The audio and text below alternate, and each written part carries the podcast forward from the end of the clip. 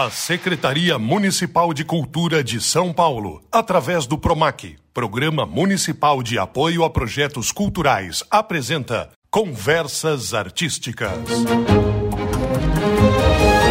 Salve, salve! Olá! Estamos começando o programa Conversas Artísticas. Eu sou o Paulo Bonfá, falando direto do céu Inácio Monteiro. E eu sou a Camila Srouge e você vai acompanhar uma série de papos sobre o mundo artístico. Nessa coprodução com a Coordenadoria de Cultura dos Céus, nós estamos observando todas as regras de segurança sanitária. Isso quer dizer que estamos todos usando máscara, inclusive neste momento de gravação, além de usando o álcool em gel e garantindo o distanciamento seguro. Nossa conversa de hoje é uma conversa muito interessante, pois trata-se de um universo poucas vezes relatado com calma quando a gente está conversando. Nosso convidado, Irineu Franco, está aqui conosco. Seja bem-vindo, Irineu. É um prazer estar com vocês aqui, Paulo, Camila. Acho que a conversa vai ser boa. Pois é, o nosso assunto aqui é ópera, algo que muitas vezes os ouvintes, os estudantes é, aqui no céu nem conhecem, nem sabem como começou, da onde veio, onde está, e você é um jornalista especializado no no assunto, como é que é essa cobertura musical, a crítica musical, esses assuntos entraram na tua vida? O jornalismo veio primeiro e depois a música ou vice-versa? O jornalismo veio primeiro, depois a música, mas vieram quase ao mesmo tempo. Comecei a escrever sobre música clássica no meu primeiro emprego de verdade na Folha de São Paulo em 1994 antes de que todos vocês que estão nos ouvindo hoje tivessem nascido, eu já estava lá escrevendo sobre esse mundo. Então, uma, um convívio aí de mais de três décadas. Legal que você já falou em música clássica ou música erudita, muitas vezes as pessoas falam dessa terminologia, mas que é para associar o tipo de música tradicionalmente visto com uma orquestra tocando, com grandes compositores internacionais mundialmente famosos né, pelas suas sinfonias, pelas suas peças, pelas suas obras musicais. E a ópera é um dos gêneros que se insere na música clássica, né? É, exatamente. A gente fala de música clássica, talvez música de concerto, né? Porque aí isso é bom. Se você vai num show, você chama aquilo de show, você está indo no espetáculo de música popular.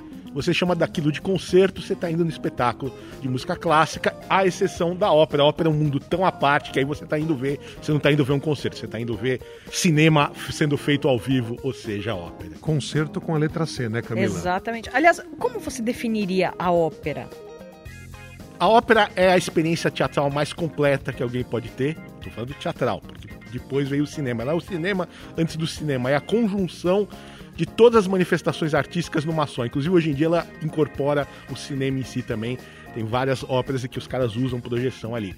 Então, a ópera é... Tem estilista na ópera, porque são os figurinistas, tem arquiteto fazendo cenografia, tem cantores, tem dançarinos, tem músicos na orquestra, tem iluminador. Então é um mega espetáculo. Só que quando a gente assiste na televisão, assiste no cinema uma série, um filme, a gente tá vendo algo que é um mega espetáculo, porém que foi gravado. Na ópera, tudo aqui, tudo isso, além de tudo, espetáculo tão complexo, acontece ao vivo. Os efeitos especiais acontecem ao vivo. Se a espada do Jedi não acender, ele vai ter que dar um jeito porque não está sendo gravado. Você considera então que essa experiência, né, que é uma experiência rara, infelizmente, né, não é qualquer lugar que comporta uma ópera, né, até com essa sua descrição, é como se eu estivesse vendo um grande teatro musical entre aspas, né, tudo acontecendo ao vivo, tudo acontecendo naquela hora, em tempo real. Se der um ruim, precisa corrigir porque não para. E pessoal, desculpe, vamos refazer fazer, quer dizer, muito ensaio, muita preparação, muito estudo para chegar lá, mas que ah, ao longo do tempo as pessoas começam a associar algo mais eh, elitista, algo mais, eh, eh, não vou dizer de caro do ponto de vista como um ingresso, um espetáculo cobraria, mas longe do dia a dia. Será que é por conta da grandiosidade? É engraçado, mas a, a grandiosidade lá atrás tinha o mesmo efeito da grandiosidade dos grandes do blockbuster do cinema, que era para atrair público. Vamos falar de que época, só para as pessoas entenderem quando é que começou a, a ópera como a gente conhece. Então, a ópera começa com essa, começa com uma cara muito elitista em 1600 na Itália, uma coisa que se fazia em palácios, tá uma especulação intelectual dos grandes artistas que queriam justamente juntar a palavra palavra e a música. Mas logo em meados do século XVII, portanto faz muito tempo, acontece uma novidade na ópera que no resto da música clássica só vai acontecer 100 anos depois. Ou seja, em Veneza abre um teatro chamado São Cassiano, no qual as pessoas pagam ingresso e entram para assistir. O que hoje é a coisa mais banal do mundo, naquele mundo do século XVII, era, um, era uma extrema novidade. Então essa. E o que, que se faz nesse teatro? Faz ópera. Logo em Veneza abre sete teatros assim. Então são teatros que vivem de venda de ingresso, portanto que precisam chamar público. E a ópera que era elitista começa a se tornar, na verdade, a mais popular das formas de arte. Tinha que atrair público para ser rentável. Isso a gente está falando uma linguagem que até hoje para as artes. Para ser um negócio, para poder pagar as contas, pagar o salário de todo mundo, ela tinha que ter público comprando o um ingresso da forma mais popular e não da forma mais exclusiva, né? Então, exato. Aí na ópera era a mesma lógica do cinema. Quanto tempo um filme fica em cartaz e quanto tiver gente pagando ingresso para ver? Na ópera era a mesma coisa. Tanto que aí no século XVIII tem uma explosão da ópera. A ópera vira a grande forma de, de entretenimento urbano. Ela vira não só um antecessor do, do, do, cinema, mas até um antecessor de esporte de massas. E óperas não são de curta duração, né? Não é um espetáculo rápido, né? Não é que meia horinha resolveu, muito menos não é um TikTok que em 15 segundos a gente fez ali uma bagunça, né? A ópera normalmente ela tem atos, né? Cada, cada pedaço dela para que possa se trocar é, peças do cenário, que possa se trocar uh, figurinos dos atores e uh, nesse momento que você fala do século XVIII, né? Uh, anos 1700, depois o século XIX ainda não existia o cinema, não existia muito menos televisão, internet, qualquer outra coisa que a rapaziada hoje aqui a, a, tem aí muito fácil. Ir à ópera era o programa, era a, a, diversão. Vamos, o que, que nós vamos fazer hoje? Vamos assistir uma ópera. Então, inclusive você ia, às vezes, tipo, em Paris os caras chegavam, o pessoal do, do Jockey Club, os, os chiques, jantavam e chegavam pro segundo ato só. Entendi, eles perdiam a primeira parte Perdiam porque estavam jantando. Aí chegavam no segundo ato e é quando tinha que ter o balé, porque eles normalmente eram namorados das bailarinas bailarinas. Então não podia pôr balé no primeiro ato, porque senão eles não iam ver as namoradas, iam ficar bravos, né? E tinha essa coisa do ver e ser visto no teatro de ópera. Quem apaga as luzes do teatro de ópera, que hoje é apagado, foi um compositor do século XIX chamado Wagner. Antes, as luzes eram acesas, primeiro por um ponto de vista prático, para você poder acompanhar o texto, mas também para você ver quem estava lá. Se você pegar qualquer coisa da literatura do século XIX, vai ter uma paquerinha na ópera, o cara vai num camarote, começa a olhar para outra, ah, ela veio hoje, não sei o quê, ver como tá, troca de bilhetinho. Então era um espaço de socialização. E no 19 dá para dizer que a ópera era meio futebol da época, porque as pessoas torciam para os cantores e contra outros cantores. Elas tinham seu, seus ídolos. Tinham seus ídolos, tinha claque, tinha vaia, tinha polícia dentro do teatro para separar as torcidas organizadas como hoje do futebol. Tinha os regulamentos do teatro, a grande parte era o que, que você não pode fazer lá dentro. Porque era isso, era comportamento de torcida mesmo de galera. Aquele negócio ficava lutado fervendo. Os caras torciam a favor de uns e contra outros, iam para vaiar. E obviamente tinha compositores, cantores que pagavam claque para bater palma para vaiar. Ou seja, era todo um sistema que a gente hoje a gente olha para essa área, para essa aura, né? que tem em torno da, da ópera, de espetáculo de elite, a gente não imagina que esses espetáculos que hoje são o, o repertório principal da ópera, que o que se faz hoje, claro que existe, se faz ópera contemporânea do século XX, mas se faz muito repertório do 19 e do 18. Se faz um repertório que hoje o pessoal vai assistir de Inés Inspirado, que era visto como uma coisa popular, vibrante. Músicas que as pessoas cantavam na rua, não tinha ainda disco, mas tinha realejos, realejos tocavam áreas de ópera, etc. As pessoas assobiavam esse tipo de coisa. Era então o grande espetáculo que fazia justamente converger as artes e as atenções das pessoas, né? Então, realmente era a grande forma de entretenimento das cidades era a, a ópera. Então, é, é muito engraçado isso. Quando você e o Paulo falam, vocês falam com uma baita propriedade sobre a ópera, mas eu imagino que grande parte dos nossos ouvintes nunca viram um espetáculo de ópera. Eles não sabem nem como é que se chama, se é um concerto, se é um show, se é uma peça, se é um ato. Quando a gente fala, eu acho que ainda fica um pouco abstrato. Muito porque os desenhos antigos, lá da época do pica Pica-Pau trazia um pouco a ideia da ópera, ela era retratada meio que, não ironicamente, mas tinha ali um pedacinho que você olhava aquilo e falava, ah, ok, então isso é um espetáculo de ópera.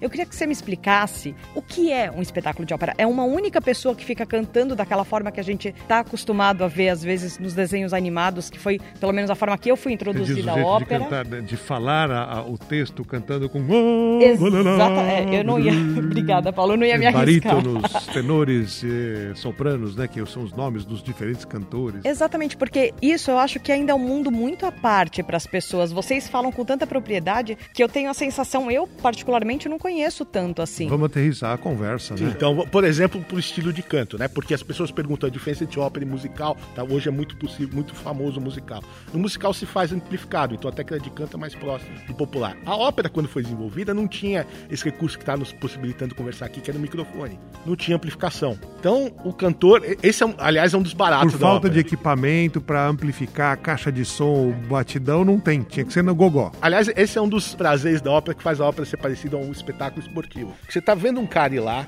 ele tem que projetar a voz de um jeito que, que encha o teatro, e que passe por cima da orquestra. Tudo bem que na ópera, normalmente a orquestra não fica em cima do palco, ela fica afundada num buraco que se chama fosso na frente da orquestra, entre outras coisas, justamente para não cobrir a voz dos cantores. Então, então, no espetáculo de ópera sempre tem ali a orquestra. Os teatros de ópera normalmente são equipados com esse tal do fosso que baixa e a orquestra fica embaixo. Aí você pode até ver o maestro, mas fica embaixo com a orquestra também.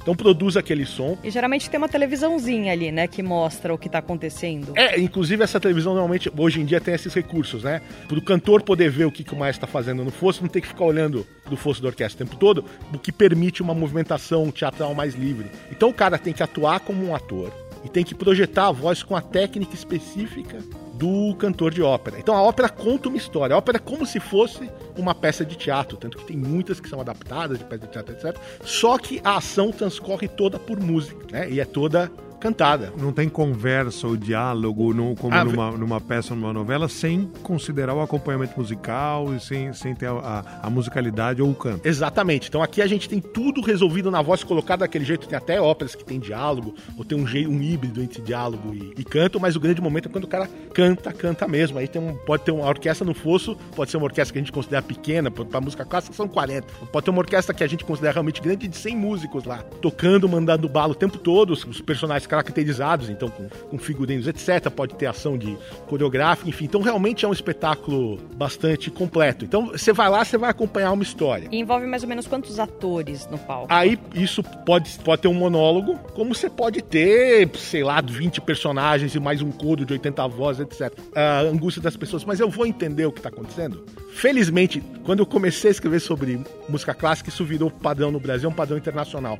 Todo mundo hoje projeta legenda em ópera. Tem uma telinha, e aí, como se fosse um, um filme legendado na TV, você tem um texto do que está sendo dito no, na cantoria. Isso, uma, uma, uma, legenda. Aquilo é traduzido, aliás, não só traduzido. Quando ópera é em português, porque existe, ópera brasileira, ópera em português, também se projeta a legenda, porque existe esse entendimento de que hoje as pessoas não estão mais acostumadas com esse jeito de cantar. Então, claro, quem é do público entende, corrige sotaque sabe o texto de cor. Mas quem não é, é do métier, você chega lá e você não vai entender direito aquelas palavras, não tem problema. Mesmo que seja em português, vai estar projetado normalmente em, acima do palco, tem uma legenda, e a pessoa que opera as legendas conhece o espetáculo, vai, vai sincronizando. Sabe a hora certa, então, né? até, então, até, até, isso acontece ao vivo na ópera. Um operador de, de legendas ao vivo. Há um operador, as legendas são operadas ao vivo também, né? Até, como eu falei, é o cinema sendo feito ao vivo, até esses pequenos detalhes, tudo, tudo, tudo é feito em tempo real. É um, é legendar mesmo... o português, eu vou só interromper você nesse raciocínio, é porque a forma, mesmo que o idioma seja o nosso, vai ser mantida no estilo tradicional, original, que é cantado e que eventualmente, oi, tudo bem? Como você está aqui? Né? Vai, vai ter algo que às vezes não é o, o falar tradicional para que as pessoas acompanhem né, a ideia, né? Sintam.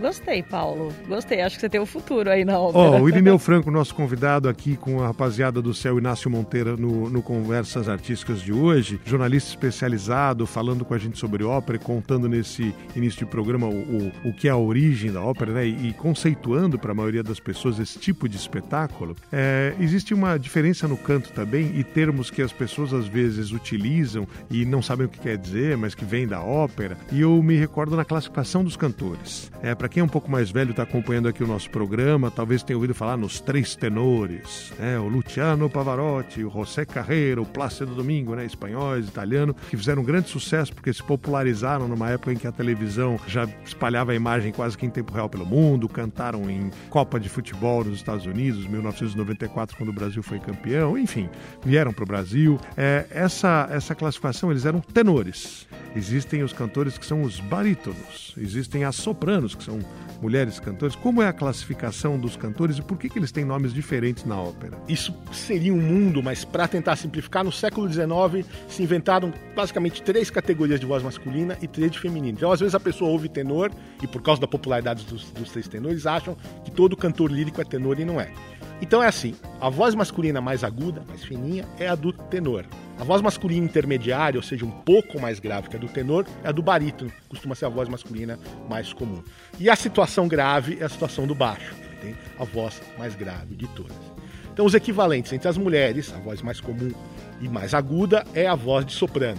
Aí tem mezzo-soprano, ou meio-soprano, que não é um soprano pela metade, ela não está cortada no meio. Ela simplesmente está mais grave do que o soprano e ela está no mezzo, no meio da região da classificação vocal, porque mais grave que ela existe uma voz chamada contralto, que é a voz, a voz é, feminina mais grave seria o equivalente para as mulheres da voz masculina do baixo. O que complica um pouquinho a coisa é que aí, na nossa época, começou a se resgatar uma antiga voz masculina que se chama, que seria a voz masculina, o homem que canta com timbre feminino, que é o tal do contratenor. O pessoal pergunta, ah, é o castrato? Eu falo, olha, eu não vi o cara, mas tenho certeza que não se castra ninguém mais hoje. É. Isso é uma coisa que acontecia no século XVIII, mas existe hoje em dia um cara, muita gente, o cara é homem, sim, fala com voz masculina, mas na hora de cantar ele consegue cantar com uma voz aguda, que é um registro feminino. Posso dar exemplos fora, então, da, da música clássica, talvez, como os Bee Gees na música pop, dance e disco, ou então Pablo Vittar cantando... Uh, Mato Grosso, enfim. Mato Grosso. É, esse pessoal que usa esse registro de cabeça, que a gente chama de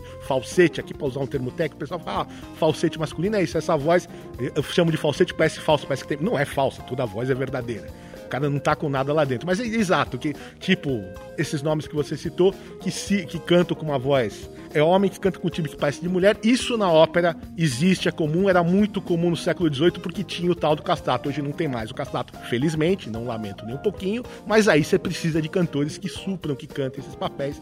Uma das opções é o tal do contratenor. Algum tipo de voz é mais valorizada na ópera do que outro? Isso é meio histórico. É, a partir do século XIX, por exemplo, virou a coisa do, do tenor ser o, o, o, o galã o seu Brad Pitt da, da ópera. Então, por exemplo, não por acaso os três tenores ficaram tão famosos. Então, tem a coisa das vozes agudas e na entre as mulheres os sopranos. Então, tem um escritor chamado Bernard Shaw que dizia que ó, a trama típica de ópera italiana é assim: tenor quer casar com soprano e barítono não quer deixar. que as vozes graves costumam ser os vilões. E aí, se tem o, o, alguma figura demoníaca na ópera, normalmente é o baixo, né? É mais grave, tá mais par, perto do inferno. Então, são convenções, mas tem isso, o, do glamour dos tenores, não por acaso o Paulo falou dos três tenores. Quando a gente está conversando aqui, pensando em pessoas que estão ouvindo e estão acompanhando, né, estudando estudantes é, sobre uma coisa tão diferente, tão diversa, né? Para quem está, por exemplo, na cidade de São Paulo, é possível conhecer ópera? Tem espetáculos regulares, né? De que maneira me aproximo ou pesquiso um pouco mais sem ser pela internet só, né? Na realidade do Brasil, dá para eu olhar, até pensando em trabalho. Você falou de tantas profissões diferentes e a gente tem feito isso, né, com várias ah, linguagens artísticas. Olha, você não é só o cara do palco, você pode ser o cara que ilumina, pode ser o cara que desenha a roupa de todo mundo que vai usar, você pode ser é, a menina que vai lá produzir e organizar tudo que tem que acontecer acontecer a cada momento para dar certo. Enfim, é, profissões que não são necessariamente a do artista, mas que precisam acontecer para que exista arte. Bom, primeiro para acompanhar, em São Paulo a gente tem o privilégio de ter dois teatros que têm temporadas regulares de ópera o ano inteiro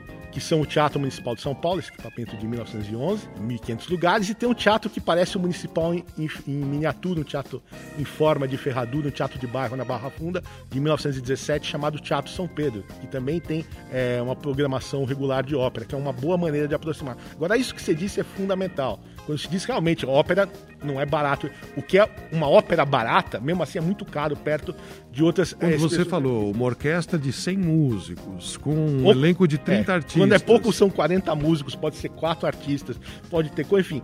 Mas a cadeia produtiva que a ópera é, mobiliza é absolutamente fantástica, né? O bando de profissional envolvido então você não, precisa saber uma nota de música para estar tá trabalhando com ópera. Você pode ir lá maquiar o tenor, você pode ser o.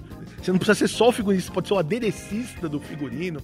Enfim, você pode ser a pessoa da, da produção, contra-regragem, iluminação. É um espetáculo muito complexo que mobiliza várias áreas profissionais e várias áreas do do conhecimento. E, portanto, a itinerância, né, que é como a gente chama a circulação, você viajar com espetáculo, né, fica mais difícil, porque fica mais caro você transportar tanta gente, tantos instrumentos, tantos adereços, etc.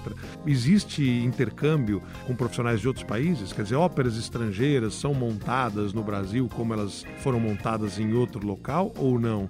É, a gente precisa ter a própria produção, a própria leitura da, daquela peça, daquele conteúdo e executar com os nossos ingredientes e as nossas pessoas? Normalmente é feito com. são feitas produções locais que os caras montam do, do zero. Às vezes é bom se os teatros. Por exemplo, na Europa, você tem cidades que tem ópera todo dia. Como é que eles conseguem o um milagre? Cada vez que monta uma, fica com aquilo guardado.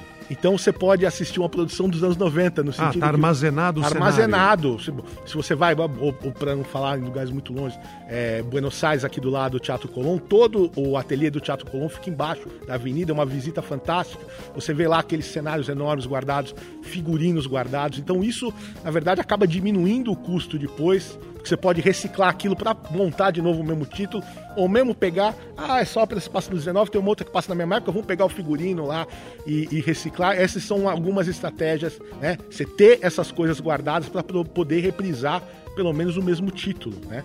E aqui, aqui no Brasil seria bacana se tivesse mais intercâmbio entre os teatros. Se a coisa que acontece no teatro pudesse circular. Tipo, vai cinco restas em São Paulo, a gente chama uma apresentação de ópera de resta. Então você faz cinco É, vezes. Vou até pedir para você falar um pouco mais devagar para o pessoal no, no rádio entender, no podcast Uhum. entender aqui, né, na- ao nosso redor. É a récita. né? Récita. É uma, uma apresentação Uma de apresentação ópera. de é- ópera normalmente a gente chama de récita. Então a gente diz, vai ter em São Paulo ópera La Traviata de Verdi. Quantas récitas? Ou seja, quantas apresentações? 10. Se 10 é, para o Brasil é até bastante. Faz 10 vezes, nunca mais, todo aquele esforço vai embora, joga tudo fora, etc. Tal. Seria bacana, sei lá, se pudesse, como aliás a última vez que fizesse uma ópera em São Paulo foi. Teve uma La Traviata em Belo Horizonte que trouxeram cenários para cá. Isso seria bacana.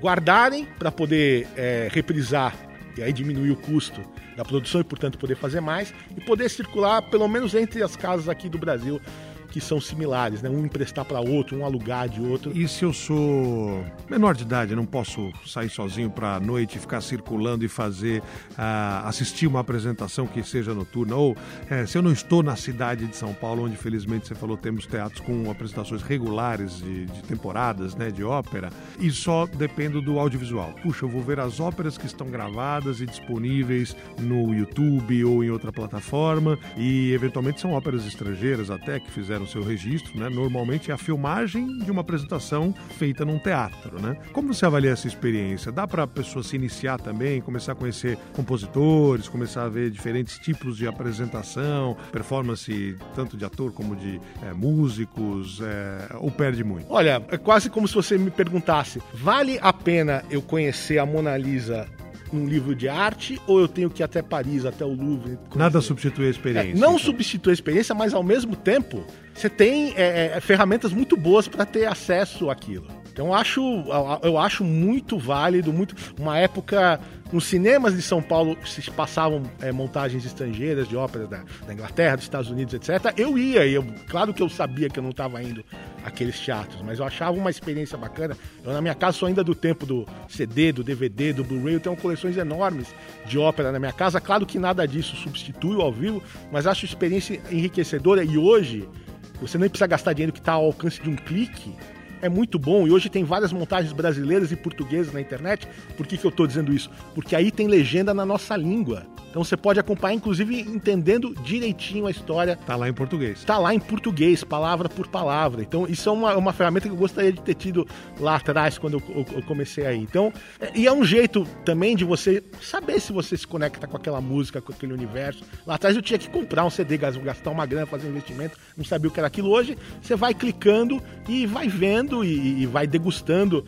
Acho, acho que a gente tem que usar a nosso favor essa questão de que o Museu do Imaginário da Humanidade está quase todo digitalizado e ao alcance de um clique. Estamos falando, falando de ópera, mas vale para todo tipo de arte. Hoje a gente pode usar a internet como um grande buffet de degustação, traçar os canapézinhos e depois, eventualmente, ir naquele prato que a gente acha mais apetitoso. Agora, Irineu, vocês já falaram que a ópera ela costuma ser mais longa do que os espetáculos normais. Eu imagino que cada uma tem uma duração completamente diferente da outra, mas quando a gente fala, por exemplo, no cinema, a gente imagina que a duração de um filme hoje em dia é entre vai uma hora e 43 horas, no máximo umas três horas e meia. Uma peça de teatro é entre uma hora e pouco, duas horas. Qual que é uma duração média da ópera? Eu diria que uma duração é, razoável de ópera seriam as duas horas, duas horas de música, e aí do, o tempo que você vai ficar no teatro vai depender dos, de quantos intervalos tiver. E geralmente quantos intervalos tem? Hoje em dia tem uma tendência de se fazer menos, mesmo óperas que teriam, sei lá, uma ópera com duas horas de música que teria quatro, tem quatro atos, você faria três intervalos. Hoje não, você junta